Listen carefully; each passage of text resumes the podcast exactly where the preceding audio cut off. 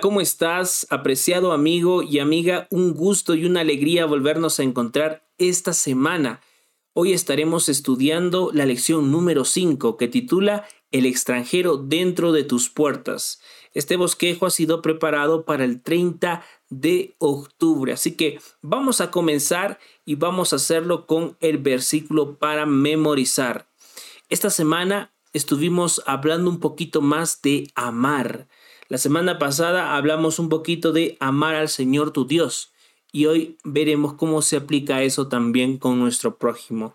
Deuteronomio 10, 19 dice, amaréis pues al extranjero porque extranjeros fuisteis en la tierra de Egipto. Tres cosas. Amaréis, fuisteis y Egipto. Cuando nosotros hablamos de amar, tenemos que entender que ese amor no es un simple sentimiento, sino es un compromiso. Y si tú decides amar a Dios, también decides hacer su voluntad. Y la voluntad de Dios es de que amemos también al extranjero. Porque en algún momento nosotros fuimos algún tipo de extranjero. Y extranjero aquí en este versículo no se limita a las personas que estuvieron en alguna otra patria o pertenecieron a, alguna otra nacionalidad, sino que experimentaron este sentimiento de ser forasteros. Y hoy en día tú y yo somos forasteros en esta tierra. Y aunque no nos demos cuenta, nosotros ahora estamos caminando en el desierto de esta vida con la única intención de poder encontrar aquel lugar donde podamos sentirnos tranquilos y en paz. Y ese lugar, déjame decirte que no se encuentra en ningún país de este mundo, sino únicamente en el reino de los cielos. Así que vamos a comenzar ahora con el motivo. La pregunta para ti esta semana es, ¿cuál es la consecuencia de ser mozo? O bueno, estas personas que atienden en los restaurantes, estas personas que sirven en los restaurantes, mira, mira que esta, esta pregunta es muy curiosa porque puede que tú nunca hayas experimentado eso, pero yo quiero contarte un poquito de mi experiencia, pues en algún momento yo trabajé siendo mozo en un restaurante y cuando lo hice aprendí mucho acerca de eh, entender, apreciar y sobre todo un poquito de la humildad. A veces en, cuando tú estás trabajando siendo mozo, puede que llegue la hora del almuerzo y puede, que en ese momento tú tengas hambre, pero tengas que seguir trabajando y de paso servir el almuerzo a otros. Y muchas veces las personas no van a ser las más amables contigo. Entonces, una persona que ha pasado por esto o por alguna otra experiencia, siempre podrá tener un poquito más de ventaja en entender cuál es la posición de la otra persona. Y muchas de las personas que llegan a los restaurantes o estos lugares donde pueden disfrutar de algún alimento, pueden apreciar el trabajo que un mozo puede hacer por ti. Lo mismo que siendo extranjeros en este mundo. Tú nunca vas a entender una persona que salió de su país con ganas de buscar algún futuro mejor y luego tú tratar de entenderlo si tú no lo has vivido. Pero déjame decirte que si en algún momento tú tiendes a pasar por eso, habrás aprendido muchas lecciones en la vida. Y esto es algo que a todos nos falta entender, porque ser empáticos y amar al extranjero, o mejor dicho, amar al prójimo, significa también entender su posición. Entonces, si en algún momento tú fuiste descortés con alguna de estas personas, si tú en algún momento no supiste agradecer tal vez el trabajo de alguien cuando contrataste un servicio, es, momento que te pongas a pensar también en cómo se siente esa persona y cuánto trabajo le, le ocasionó el haberte servido. Vamos entonces ahora con el día domingo. El día domingo nosotros hablamos acerca de circuncidad vuestro corazón. Y este día nosotros recordamos aquel evento en Deuteronomio 10, cuando después de que Moisés desciende de, de, de, estar en la presencia del Señor, desciende con las tablas que tenían los mandamientos de Dios, que eran el pacto con este pueblo, y encuentra a Israel, a todo el pueblo, a este pueblo rebelde adorando a un becerro de oro. Moisés, en señal de que este pacto se había roto por la idolatría y por la eh, deslealtad de este pueblo lanza las tablas, las rompe en señal de que humanamente ya se había terminado todo aquí. Ahora, imagínate, yo esto lo, lo, lo asocio mucho con el acto de, del matrimonio, porque cuando las personas llevan un anillo, en muchos lugares portan un anillo en el dedo, en señal de un matrimonio, y entonces cuando, o al menos cuando eh, se comprometen, se dan un anillo pero la mayoría de veces cuando uno puede ver de que mm, uno de los dos decide no continuar con esa, esa promesa del matrimonio, simplemente se saca el anillo y, lo bota. Yo he visto muchas veces en algunas películas estas escenas. Entonces, más o menos la idea aquí tiene que ver con eso. Porque Moisés lanza estas tablas en señal de que el pueblo había roto el pacto. Pero cuán grande es Dios que lo invita a Moisés a que pueda tomar otras tablas y que pueda llevarlas de vuelta porque él iba a reescribir los diez mandamientos, el pacto que debía de llevar a su pueblo.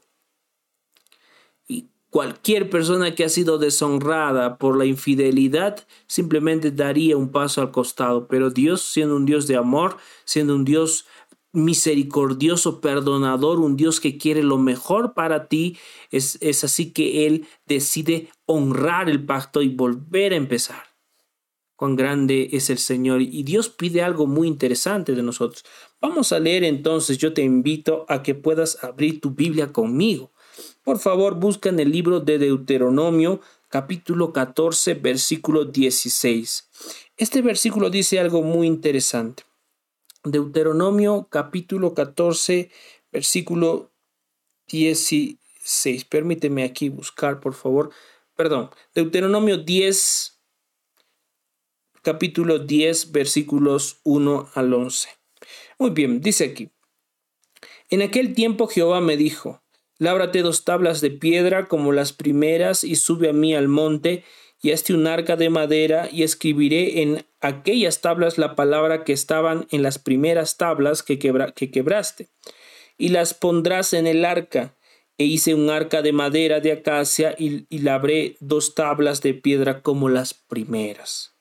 Y subí al monte con las dos tablas en mi mano y escribí en las tablas conforme a la primera escritura los diez mandamientos que Jehová os había hablado en el monte de en medio del fuego el día de la asamblea y me las dio Jehová. Versículo número 5. Y volví y descendí del monte y puse las tablas en el arca que había hecho, y allí están, como Jehová me mandó.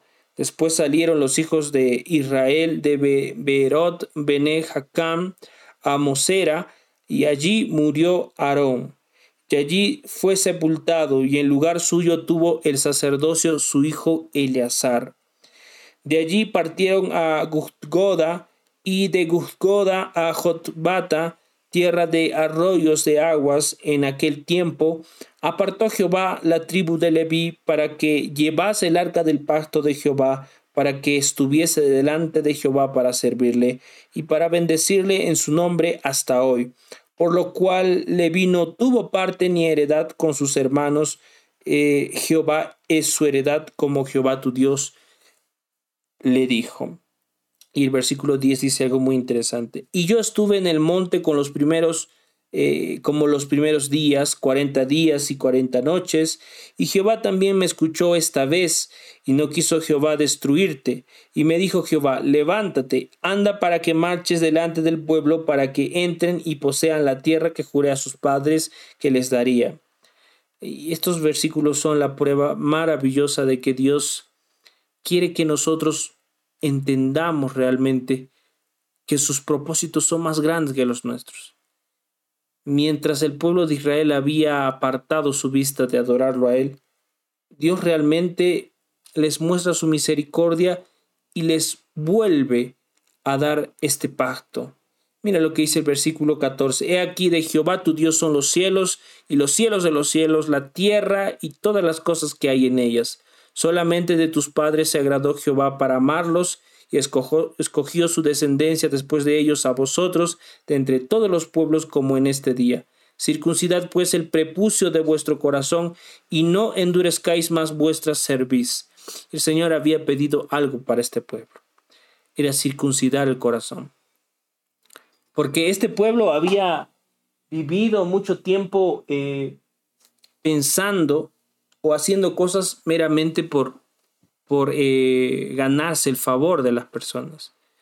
Pero hasta cierto punto nosotros entendemos que cuando el Señor les pide circuncidar su corazón tenía que ver mucho más con honrar el pacto, no en la carne, no en lo exterior, sino en lo interior. El día lunes hablamos un poquito de amarás, amaréis al extranjero. Y aquí hay tres palabras que yo he rescatado, amor, cuidado y protección. Jesucristo es el más grande ejemplo de esto. Dios es todopoderoso y, el único Dios y dueño de todo, o sea que nosotros, lo que existe y nuestros prójimos, nuestro prójimo, nuestros hermanos y hermanas son de Dios.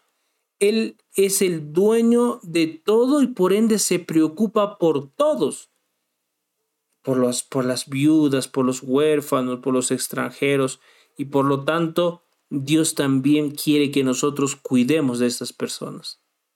Es imposible decir de que nosotros amamos a Dios si no hacemos su voluntad, como habíamos dicho al principio. Y cuando hablamos de amar al extranjero, tenemos que entender este principio, apreciados amigos, de que el extranjero es esa persona que se siente un tanto incomprendida en tierras eh, que no son las suyas. Nosotros todos padecemos de eso, hemos sido rescatados antes vagábamos por este mundo creyendo muchas cosas, teniendo ideas un poquito desordenadas. a veces la ciencia y la filosofía nos pintan las cosas, pero no nos dan realmente la luz para vivir. Es entonces que encontramos el Evangelio. Dios nos encontró y es allí donde nosotros dejamos de ser forasteros y obtuvimos una nacionalidad. Y esa nacionalidad es celestial. El día martes hablamos un poquito de por qué extranjeros fuisteis en Egipto. Yo quiero que tú notes que este día hace un contraste. Eh, yo quiero preguntarte, si tú tuvieses que ponerte en los pies de estos egipcios que sufrieron maltratos, que padecieron hambre, que eran nadie en la tierra de Egipto, si tú, tú tuvieras que ponerte en los zapatos de esas personas y te preguntarías tal vez, ¿pasaste por lo mismo en algún momento? Tal vez en algún momento tuviste que ser alguien que, que, no podía reclamar o que estabas aprendiendo en un trabajo y simplemente porque estabas ah, comenzando no podías reclamar y tal vez sufriste algún tipo de injusticias. Yo no sé lo que has podido pasar, pero algo así pasó con el pueblo de Israel. Ellos no podían reclamar, no tenían voz ni voto en Egipto, eran extranjeros. Y hoy en día, si lo contrastamos con los vicios de este mundo, las personas también son, eh, muchas de ellas están prisioneras y son esclavas de todos estos vicios. Y por ende, cuando nosotros los encontramos, nosotros tenemos que entender que un día fuimos extranjeros, estuvimos sumergidos en este Egipto, en este mundo, y ellos están peregrinando también sin patria en este mundo. ¿Cuál sería nuestro sentido? ¿Adoptarlos? Darles esa nacionalidad, hablarles de nuestra nacionalidad para que ellos también puedan eh, disfrutar de esas bendiciones. Mira, la lección de este día hace énfasis en la manera en la que debemos tratar a los extranjeros.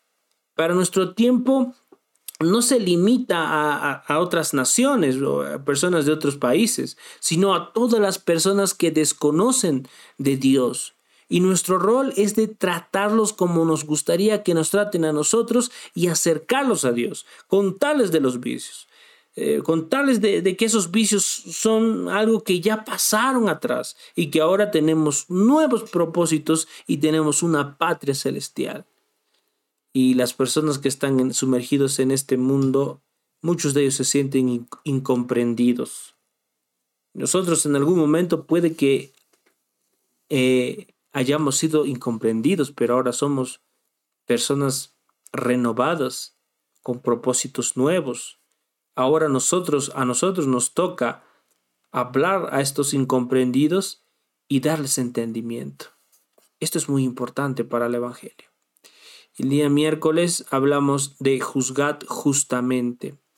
Mira, Dios no es injusto con nadie, Él no es parcial, Él no tiene eh, preferencias ni favoritos, Él es imparcial. Y cuando Él ama, ama a todos por igual. Él ama al extranjero, ama a los que están dentro, a los que ya obtuvieron la nacionalidad divina. Y digo esto porque la lección habla de la verdad presente, que es justamente el mensaje que debemos de predicar. Y particularmente creo de que esta semana esta lección nos ayuda a prepararnos para poder compartir esta verdad presente con los extranjeros, no solo a los que son de otros países, sino a aquellas personas que se sienten incomprendidas en este mundo y que en cierto modo vagan por este mundo sin nacionalidad. Nosotros, como eh, vuelvo a decir, tenemos ya una nacionalidad y es esa nacionalidad celestial la que tenemos que compartir y también hacer que otros puedan venir hacia esta nacionalidad con nuevos propósitos.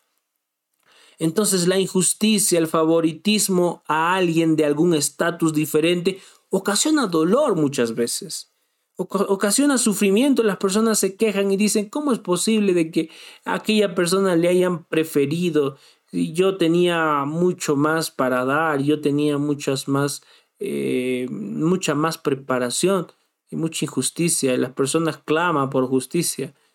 Entonces, eh, si nosotros contrastamos eso con lo que Dios quiere para nosotros, nos daremos cuenta que este mundo es realmente terrible cuando no entendemos y cuando no estamos en armonía con Dios y con sus preceptos, por supuesto. Necesitamos estar acorde con lo que Dios quiere para nosotros para así poder tener una vida tranquila y en algún momento ya no habrá más injusticia, sino que todo será maravilloso. El día jueves terminamos con religión pura ante, ante Dios. Mira, Jesucristo se preocupó por todos. Él, siendo el rey del mundo, del universo entero, lavó los pies de sus discípulos. Él tuvo un amor desinteresado. ¿Quién sería aquella persona que le diga al leproso o aquella mujer que estaba entre comillas inmunda, ven aquí, yo te voy a sanar, tocarles la piel, tocarles el rostro y sanarlos, decirles, yo te perdono, tus pecados te son perdonados, anda y vete y no peques más, levanta tu lecho. ¿Quién sería aquel? En aquel entonces las personas estaban simplemente llenas de, de, circuncisiones externas, pero no tenían la circuncisión interna del corazón que necesitaban realmente para predicar. Y hoy nosotros debemos de predicar con el corazón circuncidado. Debemos de predicar con todas las ganas a estas personas. Esta lección, como decía al principio, nos prepara para compartir este evangelio, esta verdad presente. Dios, Dios quiere que tratemos con dignidad a todos, a pobres, a ricos, o alguien que esté a tu cargo, que sea tu trabajador, tu empleado, y aunque los diez mandamientos no expresen puntualmente entre los diez que, que, ama, que, que amemos al extranjero, Deuteronomio y Santiago y toda la Biblia nos hablan de lo armonioso que es eh, hacer las cosas bien con el prójimo. Amarlos, protegerlos, cuidarlos.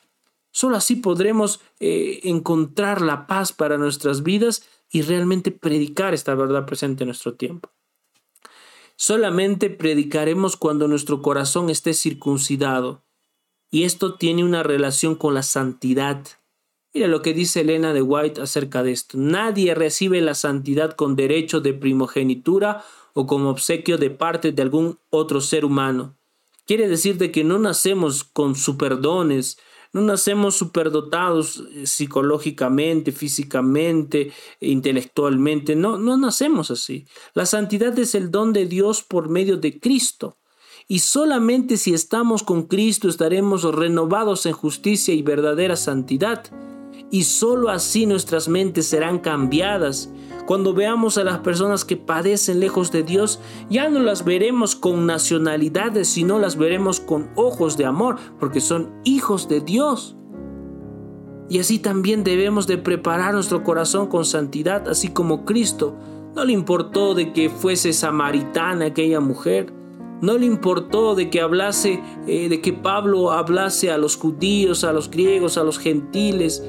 No vio nacionalidad. E, ellos predicaron porque estaban con el corazón circuncidado. Ellos estaban en santidad con Dios. Es necesario que entendamos esto para poder compartir la verdad presente. ¿Qué aprendimos entonces esta semana, apreciados amigos? Primeramente, amar a Dios y amar como fruto de esto al prójimo o al extranjero. El extranjero no es aquel que meramente es de otro país diferente al tuyo, no.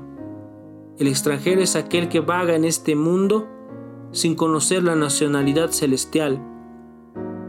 Y también de que solo lo haremos, solo predicaremos a estos extranjeros si andamos en Cristo, si andamos en santidad, con el corazón circuncidado. Tenemos que andar con el corazón circuncidado. Manos a la obra entonces, apreciados amigos y hermanos. Esta semana te animo y te invito a que puedas hacer una canasta según tus posibilidades. Añade allí agua, azúcar, eh, no sé, se me ocurre arroz, algún tipo de, otros eh, enseres de, necesidad eh, básica para las personas. ya lo que tú puedas poner allí y obsequia a alguien que lo necesite. Tal vez en la calle has visto a alguien que está padeciendo, llévales y es una buena oportunidad para regalar un libro de esperanza. Y ahí yo te presento también el libro que estamos repartiendo ahora, el libro de Mark Finley que titula Esperanza para un mundo en crisis. Es momento de predicar, es momento de compartir el Evangelio. Recuerda que el versículo para memorizar de esta semana, eh, Deuteronomio 10, 19, dijo así, amaréis pues al extranjero porque extranjeros fuisteis en la tierra de Egipto. Como siempre, estaremos terminando este repaso con el versículo de Primera de Juan 5:14. Esta es la confianza que tenemos al acercarnos a Dios, que si pedimos conforme a su voluntad, Él nos oye. Vamos a orar y vamos a pedir a Dios que nos ayude en este momento. Oramos. Padre Santo, gracias Señor por este día. Gracias por habernos regalado el privilegio de estudiar esta lección. Te suplicamos, Señor, de que circuncides nuestro corazón y que nos hagas, Señor, santos delante de ti, para así anunciar el Evangelio a los extranjeros que aún no conocen de la patria celestial. Permite, Señor, a tu pueblo predicar esta verdad presente en estos tiempos difíciles. Bendice a cada amigo y amiga, hermano y hermana que ha visto y que está compartiendo estos materiales, Señor. Te los suplicamos. En el nombre de Jesús, nuestro Salvador. Amén. Que Dios te bendiga mucho. Nos vemos la próxima semana con un nuevo video de la lección de escuela sabática. Bendiciones. Maranata.